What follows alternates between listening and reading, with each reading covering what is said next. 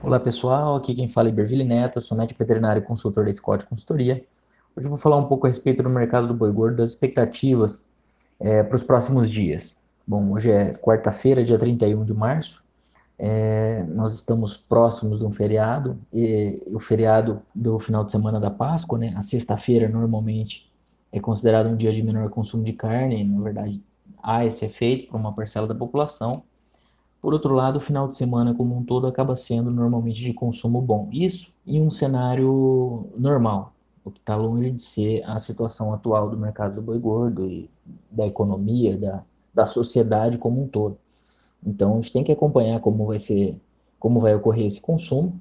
De maneira geral, o consumo doméstico tem sido lento, é, mas ainda assim, o, a oferta de boiadas tem segurado as pontas e, e, as exportações, em, agora em março, os dados disponíveis até o momento, eles mostraram um aumento na comparação anual. Então, a associação desses fatores é, tem mantido o mercado firme e com valorizações.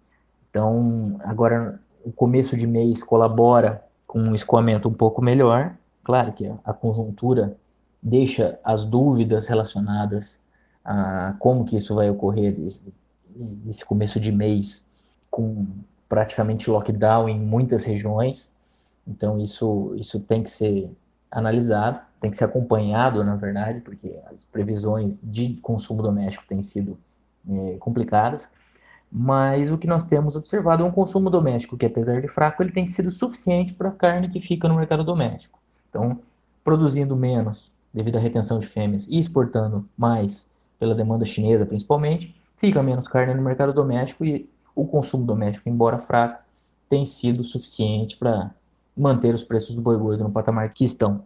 É claro que a margem da indústria de mercado doméstico ela não está boa, é, isso é um ponto de atenção, mas em linhas gerais é, o cenário é esse. Para o curto prazo, o começo de mês colabora, é, o pagamento do auxílio emergencial deve ocorrer, ao que tudo indica, nas próximas semanas, então esse é mais um fator positivo. E então nós temos começo de mês e pagamento de auxílio emergencial em curto prazo, pensando em consumo doméstico. Do lado das exportações, o patamar do câmbio é, tem colaborado e a oferta de gado segue restrita. É, ao longo das próximas semanas, essa oferta de gado ela tende a aumentar um pouco pela chegada da seca na maior parte das regiões, mas com o cenário de retenção de fêmeas que nós temos observado, nós não acreditamos em um final de safra dos mais ofertados.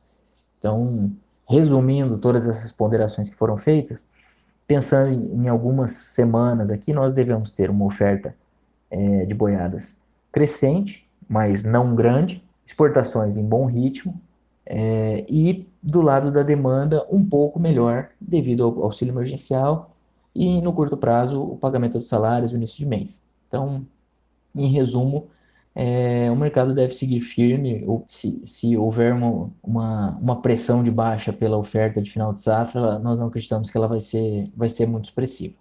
Então, de maneira geral, o cenário é esse. Um abraço a todos e até a próxima.